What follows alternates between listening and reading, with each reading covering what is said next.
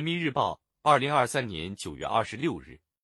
金台潮生把功夫下在解决实际问题上。赵成，第一批主题教育已经告一段落，要抓好继续整改和建章立制工作，把主题教育探索的好经验、好做法转化为长效机制。第二批主题教育已经启动，各地要坚持科学谋划、统筹安排、分类指导，确保取得实效。习近平总书记近日对开展主题教育提出明确要求，强调要注重抓好第一批、第二批主题教育的衔接联动，落实好党中央提出的目标要求和各项重点措施，聚焦实际问题抓落实。广大党员干部在主题教育从第一批转入第二批的接力中，上下联动，聚合重力，破解难题。第二批主题教育涉及的单位和人员同群众的联系更直接，群众期待解决的问题更具体，尤其需要充分借鉴第一批主题教育成功经验，把功夫下在解决实际问题上，找准问题症结是解决实际问题的前提。广大党员干部在主题教育中用好深、实、细、准、效五字诀深入调研。从解决人民群众的急难愁盼问题入手，在就业、教育、医疗、住房、养老等民生领域办了不少好事实事。在第二批主题教育中，也要一以贯之，扑下身子，沉到一线，深入农村、社区、企业、医院、学校、两心组织等基层单位，真诚倾听群众呼声，真实反映群众愿望。真情关心群众疾苦，通过深入调研，把情况摸清，把问题找准，把对策提实，真正把惠民生、暖民心、顺民意的工作做到群众心坎上。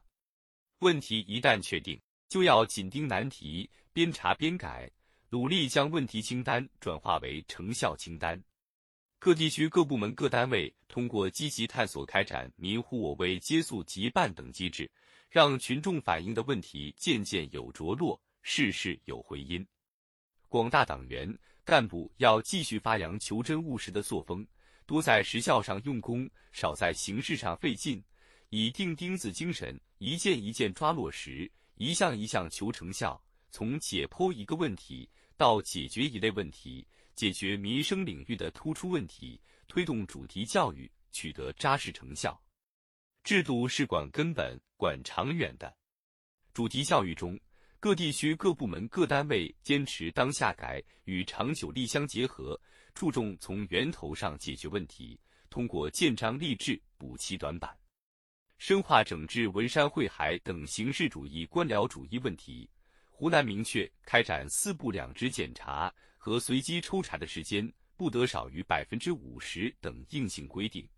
破解充电基础设施进居住社区难的问题，贵州印发推进居住社区充电基础设施建设实施方案，分部分类推进工作。针对中央纪委国家监委通报青海六名领导干部严重违反中央八项规定精神等问题，青海修订完善省委落实全面从严治党主体责任清单，聚焦典型案例，查摆分析，建章立制。不仅能够防止问题反弹，也实现了通过解剖一个问题推动解决一类问题。